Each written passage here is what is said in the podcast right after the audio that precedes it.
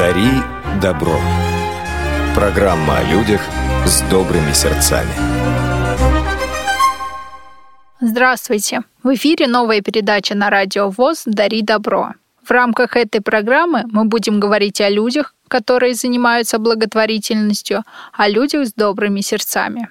Ведущий программы Марина Сухарькова, а в гостях у нас Александра Кузьмичева, специалист пиар-направления благотворительного фонда «Старость в радость». Александра, здравствуйте. Добрый день. Вначале я немного расскажу нашим слушателям о благотворительном фонде «Старость в радость». Этот благотворительный фонд вырос из одноименного волонтерского движения, главной задачей которого было улучшение жизни пожилых людей в домах престарелых и уменьшение того эмоционального вакуума, в котором оказываются старики после попадания в интернат. В фонде считают, что минимальные стандарты ухода, чистая постель, уютная комната, заботливая санитарка – это все то, что должно быть у абсолютно каждого старика в интернате. Александра, расскажите нам, пожалуйста, действительно ли чистая постель, уютная комната и заботливая санитарка – это все, что нужно пожилому человеку? Это минимум, совершенно неотчуждаемый минимум, говоря таким несколько казенным языком. Конечно, все люди разные, соответственно, у всех потребности разные. И если о цели нашего фонда говорить чуть более подробно, то это именно приспособление системы помощи к каждому человеку. Не человека к системе. Вот у нас есть то-то и то-то, и вы можете вписаться как-то, вне зависимости от того, что нужно именно вам. А именно приспособление социальной системы, медицинской системы. Если надо, то соцработника на дом. Если нужно, то другую помощь какую-то именно на вашей территории территории, там, где сам человек хотел бы жить. Во многом это пока мечты, в той мере, в которой это возможно реализовать уже сейчас на территории тех учреждений, которые уже есть, и для тех пожилых людей, которые там уже живут, э, для тех бабушек, дедушек, инвалидов, которым сегодня как-то надо продолжать свою жизнь, не дожидаясь мировых стандартов в России, для них э, часто нужно для начала удобную чистую постель, это не шутки, это далеко не у всех есть. Для них нужна заботливая санитарка, причем не одна на 50 лежачих, а такая, у которой будет время быть заботливой, будут время и силы. И нужно общение, да. Потому что если человек находится в палате один, у него годами не будет э, никакой цели, чтобы из этой палаты выйти. А как же зародилась идея вашего проекта? Идея рождалась и росла вместе с нами. А, мы всегда начинаем с того, что студентка по имени Лиза, студентка филологического факультета Московского университета, поехала на, фил... на практику на фольклорную, как все студенты-филологи ездят в Псковскую область. Там нужно было ходить по домам и спрашивать а, народ, ну, преимущественно в деревнях сейчас живут люди довольно пожилые, помнят ли они какие-нибудь частушки, песни, пословицы, поговорки, может, особенные местные. И она зашла в дом престарелых в надежде, что ей там частушек споют. Она увидела, как там живут, и поняла, что им крайне надо, чтобы просто люди приходили э, хотя бы под гитару попеть. А дальше пошло, поехала, она вернулась в Москву, стала искать тех, кто тоже помогает пожилым, а лет ей на тот момент было, скажем так, вот 20 только брезжило. Это не то, что кто-то большой и сильный сказал, я сейчас все налажу в России. Это человек, который еще только сам учится в институте, собирался сделать то, что может. Тогда еще мысли о благотворительном фонде не было.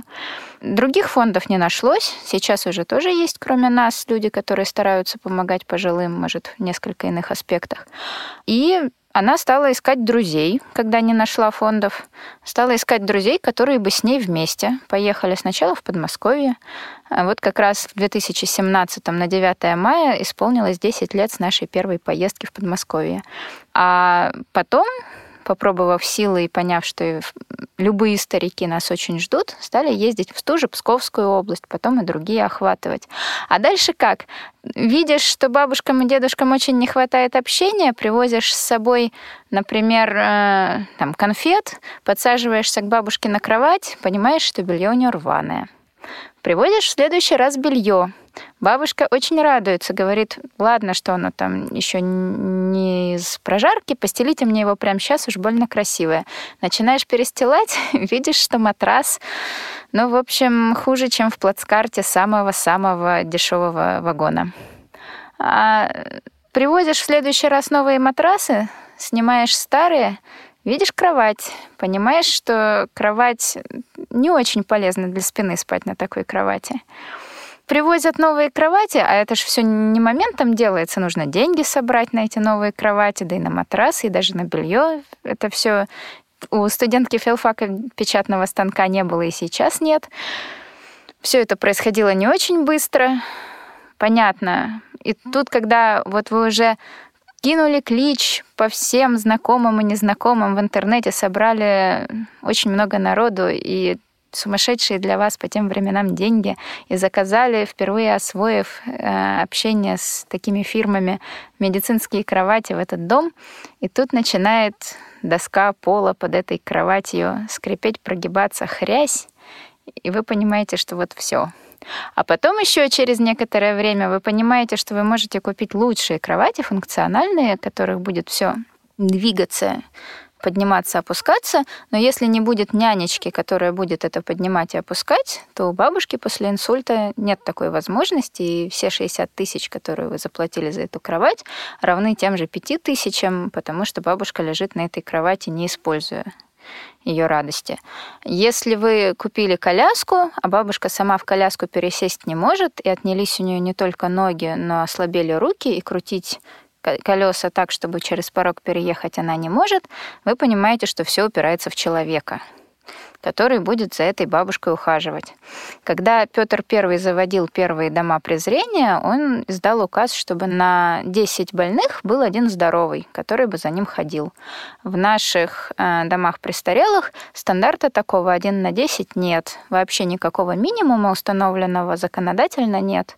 Все отдано во власть регионов. То есть будут дома престарелых, в том числе даже и в одном регионе, где персонала побольше, будут дома престарелых, где персонала поменьше, но так, чтобы его было вдоволь, чтобы у них оставались силы и время с бабушкой поговорить и бабушку пересадить, еще не имея для этого никаких специальных приспособлений, пересадить бабушку в коляску да вывести ее гулять не будет в крупных интернатах вовсе нигде, в мелких интернатах как повезет.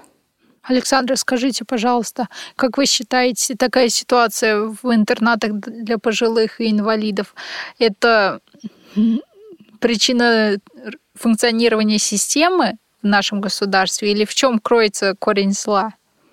А я бы не сказала, что здесь какое-то именно зло. Э, здесь просто угол зрения системы, вот той, которая описывается в законах, той, которая измеряется в миллиардах в бюджете, и угол зрения человека, который пришел в палату бабушку за руку подержать, очень разные ракурсы. Неимоверно. С точки зрения закона все правильно. Бабушки и дедушки имеют пятиразовое, там условно четырехразовое питание, им действительно меняется белье. У нас в стандартах, законах прописано очень много что, сколько раз и каким дезинфицирующим средством в сутки мыть пол. У нас прописано, на какую высоту должна подниматься кафельная плитка в туалете. И если в туалете учреждения не на метр восемьдесят, а на метр пятьдесят это плитка, то будет предписание, штраф и последующая проверка устранения нарушений. А вот то, чтобы с бабушкой разговаривали, то, чтобы бабушку выводили гулять, это не прописано нигде и никак чтобы с бабушкой здоровались перед тем, как померить ей давление, они просто молча вбегали и мерили давление, чтобы бабушки ставили ширму, если в палате много пациентов перед тем, как пересадить ее на судно, на кресло-туалет. У нас этого в стандартах нигде нет. Поэтому корень зла именно в том, что угол зрения пока отношение наше к старости, а, это отношение скорее как к э, пожилым людям как объектам ухода, чем как к субъектам, которым чего-то хочется, для которых что-то более важно, а что-то менее важно как к людям, которых надо спросить сначала, чего им, собственно, надо, определить, если они даже и не в курсе, что какая-то помощь в природе существует, потому что многие просто не слыхали о том, какие существуют средства реабилитации. И после этого именно то, что им нужно, им и выдать. Так что пока вот мы стараемся, с одной стороны, помочь тем, кто уже там оказался, а с другой стороны, для будущего переориентировать всю систему на конкретного человека. У нас сейчас в один и тот же дом престарелых парадоксальным образом попадают очень разные люди. Человек, который, например, отморозил себе ноги и, соответственно, их потерял, там стопы или повыше даже, там по колено, попадет, скорее всего, если о нем некому заботиться, в дом престарелых. Ему может быть 28, ему может быть 45. Это молодой человек в полном это либо мужчина, либо женщина в полном расцвете сил. Но поскольку доступная среда у нас на родине развита э, в виде домов престарелых, то Родиной предложит проживание именно в интернате. Это, в принципе, неплохо. Если дом престарелых находится не очень далеко от всяческой инфраструктуры, то, в принципе, этому человеку не запрещено работать, например, продолжать. И как-то из этого дома выбираться. Другое дело, что желания и энергии нужно очень много, чтобы выбираться. Она есть не у всех. Туда же попадут, например, ребята с ДЦП после детского дома вообще в 18 до смерти. Туда же попадет э, бабушка, у которой в глубинке просто дом сгорел. Она очень хочет жить дома, она как жизненную трагедию это воспринимает, она может жить дома, но ей жить негде, поскольку нету муниципальных каких-то помещений во многих регионах, ее определяют в дом престарелых. Туда же попадет бабушка после инсульта, совершенно лежачая. И получается, что человек, который действительно нуждается в том, чтобы 24 часа в сутки рядом кто-то был, и человек, который может жить совершенно самостоятельно, оказываются ну, на одном этаже редко. Все-таки большая часть домов престарелых разделены по отделениям. Э, циничное слово «слабежка» относится к тем, кого уже воспринимают совсем как физические какие-то объекты.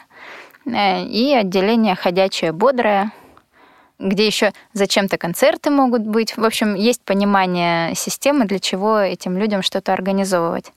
Вот. И там же молодежь, которая понимает, что вот это все, это их последний приют, дальше перспективы нет.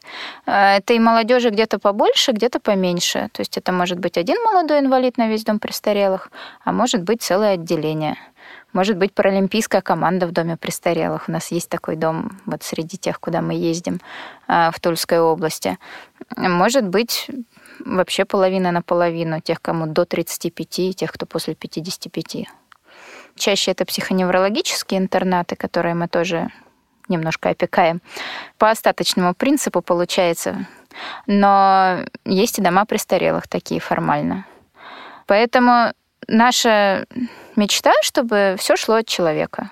И первым делом определить, чего ему надо, а потом, казенным языком говоря, маршрутизировать туда, куда ему надо. Потому что бабушке, у которой дом сгорел, не нужно, она не хочет в дом престарелых. Бабушка, которая просто уже тяжеловато ходит, ей полагается два визита соцработника в неделю. Если ей этого мало, то ей предлагается дом престарелых. А ей, может, просто нужно, чтобы соцработник приходил 7 дней в неделю, на час, на два. Ей не нужно 24 часа ухода, стационара, всей вот этой вот амортизации, пожаротушения, стирки белья, на которые государство тратит деньги. И она мечтает умереть дома. Большое спасибо, Александр, за такой рассказ. На самом деле не очевиден тот факт, что дом престарелых, он не только для пожилых людей, которые находятся на пенсии, а тот факт, что в домах престарелых э, живут и совсем молодые люди, можно сказать, почти дети, это очень разные группы населения. И что же ваш фонд делает для таких разных людей, которые волей судьбы оказались в едином месте? В основном мы сосредоточены все-таки на пожилых Просто потому, что на молодых больше народу сосредоточено, они чаще всего со стороны администрации, которая лучше понимает, что с ними делать, получают какое-то большее внимание всякие экскурсии э, организуются же в домах престарелых, например, но на них возьмут бодрых и ходячих, потому что просто сложно взять небодрых. Мы главным образом ориентируемся на помощь тем, кому хуже всего. Это лежачие слабые отделения, так называемое отделение милосердия. Вот мы пытаемся эту самую слабежку, как ее называют чаще всего среди персонала, переориентировать именно в отделение милосердия. Основные наши и затраты, и усилия — это найм дополнительного персонала, поскольку одна нянька на 50 лежачих, она, ну, какие вы стандарты не введите, она их все равно выполнить не сможет. Вы ей можете написать инструкцию, вы ей можете провести обучающие семинары, но невозможно одному человеку управиться с 30 или с 50 подопечными. Поэтому приходится пока обкатывать эти стандарты, разрабатываемые только стандарты ухода обкатывать за благотворительные деньги, нанимая дополнительных людей именно в отделение милосердия. Там как раз молодежи не очень много, только если очень не повезло с какой-то инвалидностью. Инсу... Э, инсульты ведь тоже не возрастная история, с кем угодно может случиться. Э, вот очень много получается затрат на расходку, поскольку государство, конечно, выдает и подгузники, и пеленки, и всяческие там судно и инвалидные коляски, но, как я полагаю, большинство слушателей знают, не всегда того качества и не всегда в том количестве. Да и оформить документы тоже непростая задача. Поэтому очень многие бабушки и дедушки попадают в дом престарелых, не имея оформленной индивидуальной программы реабилитации и абилитации. Соответственно, не получают от государства ни подгузников, ни колясок, ни ходунков, ничего другого и оформить эти документы. Дома престарелых часто отодвинуты в сельскую глубинку, медико-социальная экспертиза отодвинута куда-нибудь в областной центр. Бабушка уже очень плохо ходит. В общем, и неизвестно, сколько она еще протянет, если вы ее даже истаскаете на комиссию, все это оформите. Поэтому жизнь так выстраивается, что приходится очень много покупать, соответственно, собирать на это деньги. Что-то просто не прописано ни в каких программах реабилитации. Средства для ухода за кожей ну, просто никуда не вписаны. При том, что без них, конечно, можно, фурацилин, конечно, существует, но не имеет той эффективности, какой хотелось бы. Особенно учитывая, что люди попадают в дома престарелых часто уже не в лучшем состоянии. Они не идеально питались до того, они не идеально усваивают пищу сейчас, они часто обезвожены и продолжают мало пить, чтобы меньше памперсы менять. Поэтому в самых запущенных случаях, естественно, тратится больше всего силы и волонтеров. Ну, волонтеры не меняют у нас подгузники. Это все-таки требует некоторой подготовки и моральной, и обучающей. А тратятся силы волонтеров на то, чтобы это все обеспечить, добыть и потом нанять сотрудников, которые это будут делать в помощь к штатному персоналу. Для молодых мы устраиваем что-то по запросу. То есть, если нас, например, попросили провести экскурсию по Москве обзорную для жителей одного из интернатов Тульской области. Спасибо фирме, которая согласилась это все через фонд сделать бесплатно. Если нас попросили гоночные коляски купить ребятам, которые спортом занимаются, они уже э, с чемпионскими местами по армрестлингу и метанию дротиков, дарцу. А, но гоночных колясок по 60 тысяч естественно, не купить. Тут мы открываем сбор. Адресный, целевой, и потом эти коляски покупаем. И они тренируются, надеемся на их новые чемпионские места. Но в основном происходят сборы на персонал и на всяческий инвентарь типа тумбочек, кроватей, матрасов, мелкие ремонты, которые в принципе, скорее для бабушек и дедушек просто по количеству тех, кто этим пользуется, оказываются. Александра, вы сказали, что у вашего фонда есть волонтеры, их очень большое количество. А расскажите, как вам люди приходят и как желающие стать вашими волонтерами могут вас найти? Люди нас находят самыми разными путями. Вот, например, наши слушатели могут считать, что они нас уже нашли, поскольку о нас узнали, это первое. Чаще всего люди узнают о программе «Переписка», поскольку бабушкам и дедушкам очень не хватает общения, а приезжать настолько часто, насколько хотелось бы, никто не сможет, то в отсутствие волонтеров приятно, чтобы они получали письма и открытки. Часто это первый а, их конверт в жизни, на котором написано именно их имя и фамилия, это не платежка, это не поздравление от губернатора с чем-нибудь официальным, отпечатанное на компьютере. Это именно письмо от человека к человеку. Таких волонтеров, кто эти письма и открытки пишет, тут надо различать. Переписка — это именно постоянная переписка одного волонтера с одной бабушкой или одним дедушкой, предполагающая, в принципе, возможность, что бабушка или дедушка будут отвечать, но они это крайне редко делают. Открытки — это просто открытки вот одноразовые с днем рождения, с Новым годом, с Днем Победы, с 8 марта. А почему же они не отвечают? Им кажется, что им не о чем написать. Им кажется, что у них ничего не происходит.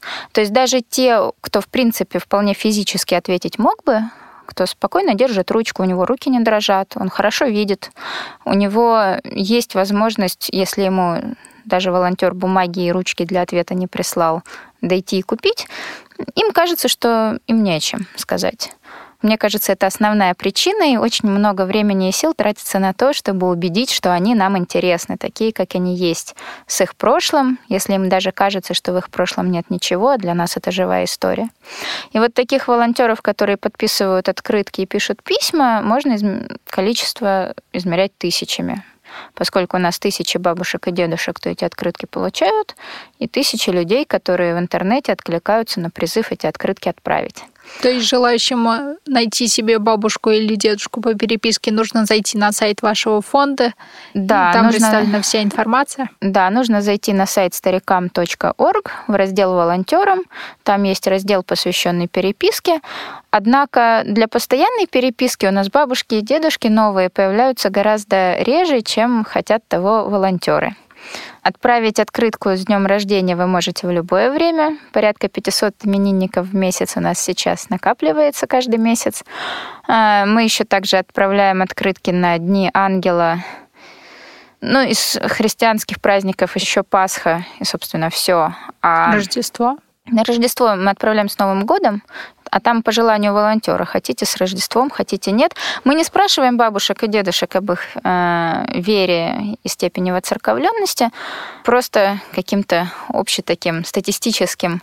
Они действительно чаще всего держат у себя в комнатах иконы и говорят о своей вере. Мы пытались тем, о ком мы знаем, что они мусульмане, отправлять открытки на Рамадан, тут к началу Рамадана. Тут мы не нашли как раз нужного количества волонтеров.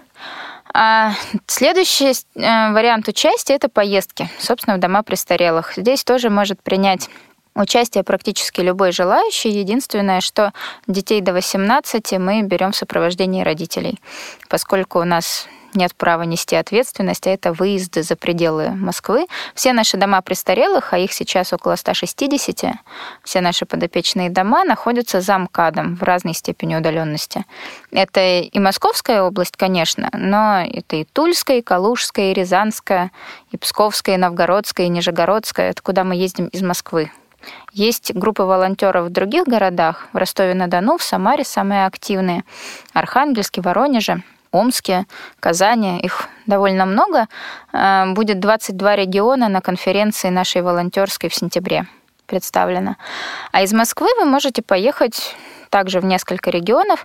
Если обращаться к нашим слушателям сегодня, то можно сказать, что и человек с проблемами по зрению тоже вполне может принять участие, если это совсем первая группа инвалидности, то, конечно, с сопровождающим будет легче.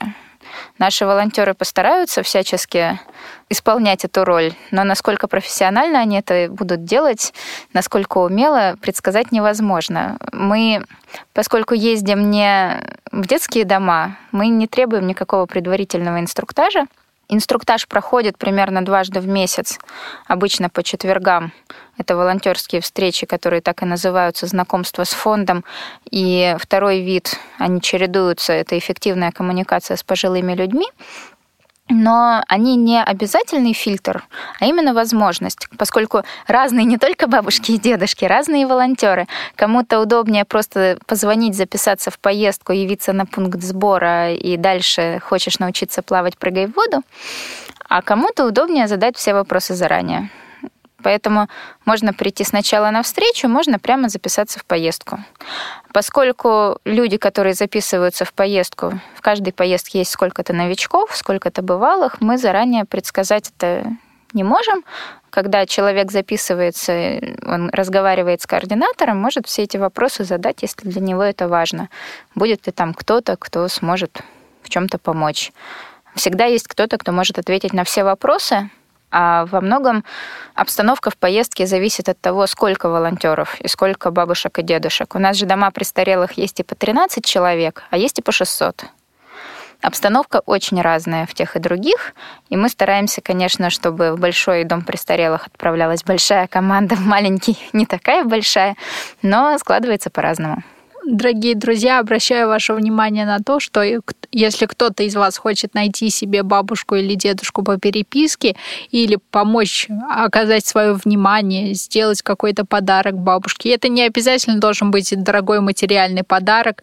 Я думаю, что любое внимание для бабушки будет намного ценнее, чем нечто слишком дорогое и материальное. Вы можете всегда обратиться на сайт благотворительного фонда «Старость в радость» и лично к Александре. Александра, а как же началась ваша история в фонде «Старость в радость»? Практически с самого начала. Когда я училась на третьем курсе, Ализа Олескина, ныне директор фонда и основатель, училась на втором, она пришла к нам в комнату в общежитии с фотографиями бабушек и дедушек и просьбой взять их на переписку. И завертелась. Помните ли вы первое свое письмо бабушке?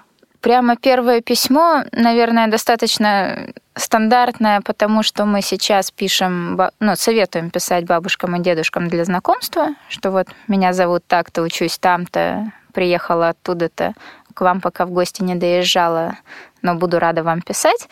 А бабушку свою, конечно, очень хорошо помню, хотя я ее, вот первую бабушку по переписке так и не увидела в глаза, не доехала именно в тот дом, она побывала в германском плену, лежала в доме престарелых, как лежачая, в одной комнате со своей сестрой, тоже лежачей. Она мне ответила единственный раз через племянника, то есть сына этой самой сестры, приехавшего их навестить. Сама она писать не могла, ну, действительно, физически. В какой-то момент у меня их было четверо. Один дедушка и три бабушки.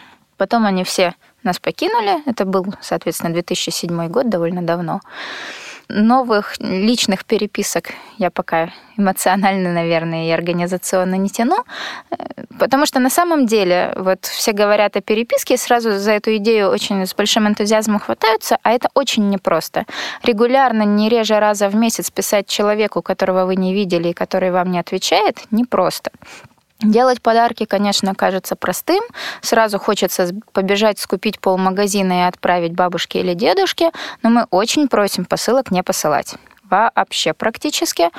То есть, если вы бабушке или дедушке пишете постоянно, то не раньше трех-четырех писем, когда с вами уже этот человек познакомился. Они скорее пугаются и смущаются, когда получают посылки от незнакомых людей, Испуг — это главная эмоция, не радость. А почему же они пугаются? А вы не испугаетесь? Если вам вдруг ни с того ни с сего от человека, о существовании которого вы не знали, вдруг придет посылка с чем-то, что по его усмотрению кажется полезным вам. Не по вашему, а по его. Да, набор продуктов может отличаться. Даже, ну, набор продуктов. Он чаще всего даже не поинтересуется, можете ли вы до кухни дойти. А, люди посылают вещи причудливые иногда, но не в этом главная проблема, а в том, что для бабушки или дедушки это вот какое-то вторжение. Они, конечно, слово privacy не знают, но для них это вторжение, для них это непонятность, почему вы потратили деньги именно на них. Это сразу желание эти деньги вернуть. А открытка просто это для них понятно. И вот по их временам, когда e-mail не было, и открытка была способом подать весточку о себе, это очень понятный знак внимания. Кроме того, люди, которые живут в одной палате много лет, не выбирая того сами, далеко не всегда в хороших отношениях. Зависть соседей — это не то, что украсит жизнь вашему адресату. Вы не знаете, какие там отношения, и мы не сможем сказать обо всех тысячах наших бабушек и дедушек, какие у них отношения с соседями. Это больше фактор риска, чем способ порадовать. Если вы пишете одному и тому же человеку, и он вам отвечает, и вы знаете, чего ему нужно, или вам волонтеры могут рассказать, которые реально туда ездят, или вы однажды доедете и сами узнаете, тогда да, посылки могут стать актуальными. А в принципе мы просим этого не делать.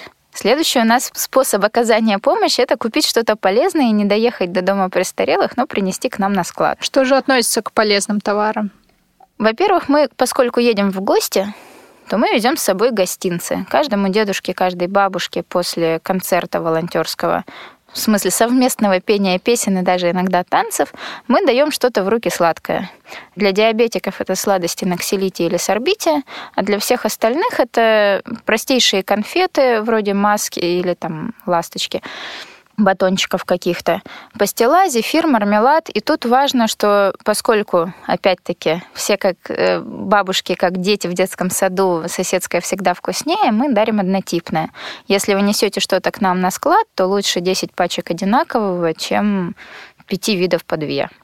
Если дальше идти, то, конечно, это подгузники, которых всегда не хватает, тройка самый ходовой размер, впитывающие пеленки, чистящие и моющие средства для всего, сантехники, пола, посуды, полуторное постельное белье, в том числе бывшее в употреблении, но в хорошем состоянии вполне принимается. И множество всяческих приятных мелочей вроде тонометров, глюкометров, радиоприемников, только не тех, которые ровесники молодости наших бабушек и дедушек. Все это можно приносить на склад Адрес, опять-таки, удобно уточнять каждый раз на сайте, но работает он 7 дней в неделю с 9 до 21 часа, что вполне удобно. Я слышала об акции, проводимых вашим благотворительным фондом к Новому году, когда предлагала всем желающим собрать подарки для бабушек э, к Новому году и Рождеству. При этом в объявлении уточнялось, что наиболее ценным подарком для бабушки будут теплые шерстяные носки. У пожилых людей мерзнут ноги, да, это всесезонный подарок. Кровообращение не очень хорошее, действительно это так. Но опять-таки, если вы несете кроме Нового года носочки на наш склад, это лучше много пар одинаковых. Поскольку если вы принесли одни, даже очень дорогие, красивые, из какой-нибудь верблюжьей шерсти, очень трудно определить адресата из тысяч наших. Акция на Новый год у нас единственная такая масштабная в году, когда мы собираем порядка 30 тысяч подарков вот по прошлому году. Это очень сложная и логистическая история, и организационно, поэтому других таких сборов у нас в году нет, но поездки в дома престарелых происходят каждую неделю и не в один, и поток сладостей нужен постоянно, поток подгузников нужен постоянно, а новогодние календари, конечно, только на Новый год. Большое спасибо. Я призываю наших радиослушателей учитывать, если они соберутся дарить подарки нашим пожилым людям, бабушкам и дедушкам. Вы сказали о творческих концертах. То есть в домах э, престарелых ждут творческих людей или могут выступать совершенно все люди, без музыкального образования и без слуха? Без слуха. Я скажу честно, я даже в ванной не пою. Единственное место, где пою даже я, это дома престарелых потому что мы приезжаем то с баяном, то с гитарой. Вы садитесь рядом с бабушкой на кровать мы заходим, например, в палату лежачих, чем отличаются наши концерты от концертов профессиональных коллективов? Мы не стоим на сцене, а они не сидят в зале. Мы стараемся спуститься со сцены в зал, если сцена вообще есть. Часто концерт происходит просто в коридоре, в фойе. Не всюду же есть актовые залы. И потом после концерта мы всегда навещаем всех тех, кто до концерта не может дойти. И когда вы сели на кровать к бабушке, а баянист завел Катюшу, и бабушка стала подпевать, ну, при чем тут уже нотная грамотность? Просто перед поездкой неплохо бы, конечно, повторить слова, если вы их не знаете, самых обычных песен времен молодости наших бабушек и дедушек, и смуглянку-молдаванку, даже шумелка-мышь очень часто просят спеть. Всякие «Виновата ли я» и «В Вологде где» — это очень ходовые песни, очень ходовые военные песни — не обязательно уметь петь. Если вы умеете играть на каком-либо инструменте, то обязательно берите его с собой. Песенники можно скачать у нас прямо на сайте тех песен, которые мы поем чаще всего и с аккордами, и без, в разделе «Волонтерам». И люди, которые профессионально чем-нибудь занимаются, например, даже балетом.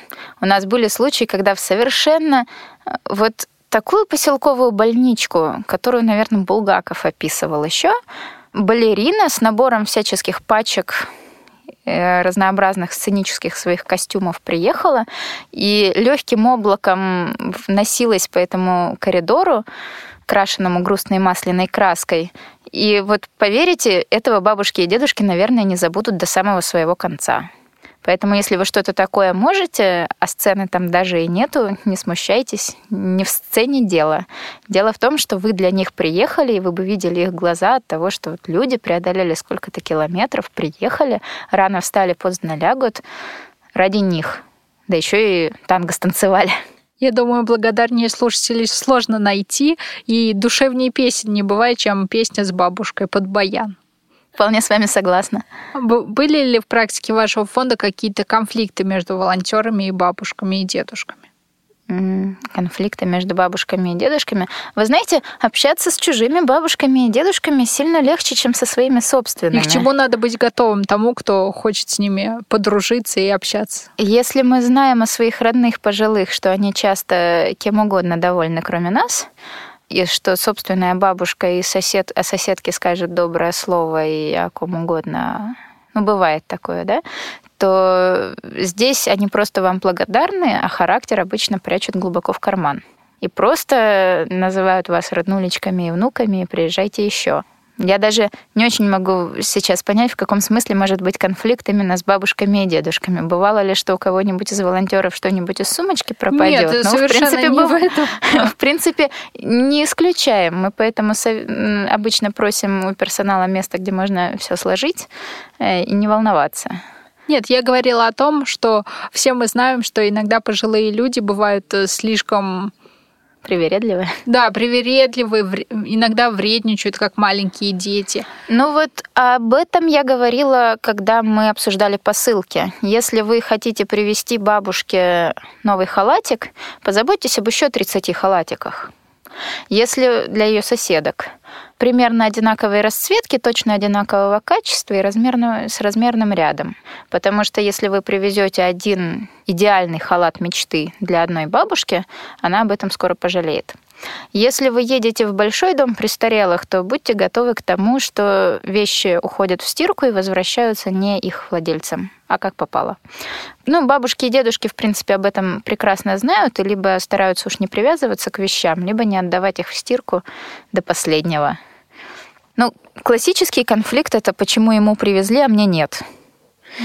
Поэтому мы стараемся не возить индивидуальных таких вещей, кроме каких-то очень ясных запросов. Понятно, что если мы привезли кому-то говорящий будильник или настенные часы по его просьбе, то обычно ну, могут сказать, а можно мне в следующий раз тоже, и мы постараемся просто в следующий раз тоже привезти. Конфликты с администрациями у нас, к счастью, ушли в прошлое, я надеюсь, не вернутся. А, поскольку... кстати, у вас не бывает проблем с доступом в дома престарелых? Проблемы естественно, бывают, потому что слово волонтер, в принципе, для России не очень привычное, но они конструктивно решаются. Если вот на заре нашей работы, там лет 7-8 назад, эти проблемы были достаточно частыми, и мы не всегда знали, как их решить, то сейчас мы заключаем соглашения с администрациями регионов и не стесняемся звонить, если у нас только начинается работа в каком-то регионе. О нас уже довольно много где знают, соответственно, гораздо меньше боятся, потому что боятся обычно того, чего не знают. Ну и мы усвоили какие-то правила техники безопасности, как не подставить того, на чьей территории ты хочешь помочь бабушкам и дедушкам. Потому что даже в очень хорошем доме престарелых можно снять что-нибудь очень неаппетитное. И это не персонал виноват, и не губернатор виноват. И дома престарелых — это не зло России. Дома престарелых — это спасение для тысячи тысяч стариков и инвалидов, которым некому помочь больше у них нет близких или близкие очень далеко. Поэтому, собственно, это не вина чья-то, а наша общая беда, которую надо по кирпичику решать и залечивать. Настолько, насколько это возможно, пока эликсира молодости не придумано. Какие же планы на будущее у фонда «Старость в радость»? Фу, планы глобальные, о некоторых даже страшно говорить.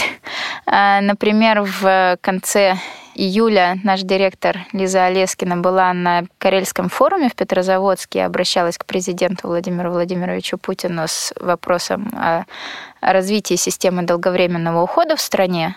Это вот именно те планы и мечты, когда не силами благотворителей, которые, естественно, не могут в масштабах страны изменить ситуацию, а силами государства изменится сама система, и каждый из тех не только пожилых людей, но вот инвалидов любого возраста, вообще почему-либо ослабевших людей, сможет получить помощь ту, которая нужна, и там, где она нужна, то есть чаще всего дома, а не в учреждении планы более близкие. У нас вот ощущение, что мы одной рукой космическую ракету строим, а другой рукой картошку в это время чистим.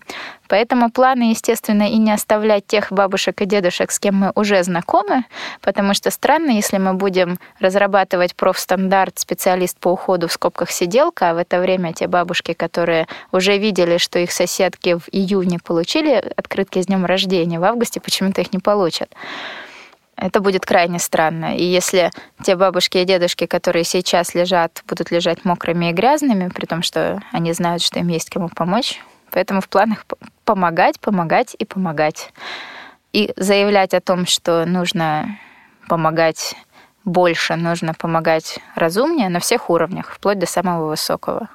Большое спасибо, Александр, за нашу интересную беседу. Я надеюсь, что радиослушатели прониклись идеей помощи и обязательно посетят сайт вашего фонда и сделают свой вклад в заботу о пожилых людях. Пожелайте нашим радиослушателям что-то. Желаю радости не только в старости, поскольку, собственно, кто ее знает, когда она начинается. Часто говорят, что старики иногда гораздо моложе душой, чем молодые. Э, вот радости и, мол... и душевной молодости на всю жизнь, маленьких радостей на каждый день, большого счастья на всю жизнь. Кто знает, может быть, если мы будем помогать пожилым людям, кто-то поможет нам в старости.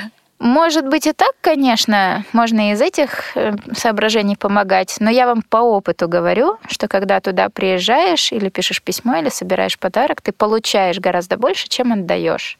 И по личному опыту, и по опыту множества знакомых, которые ездят к бабушкам и дедушкам.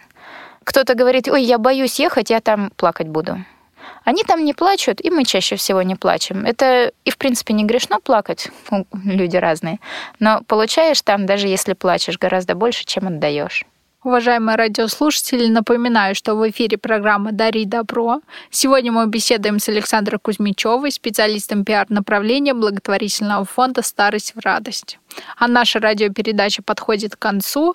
Спасибо за внимание. До новых встреч. Дари добро.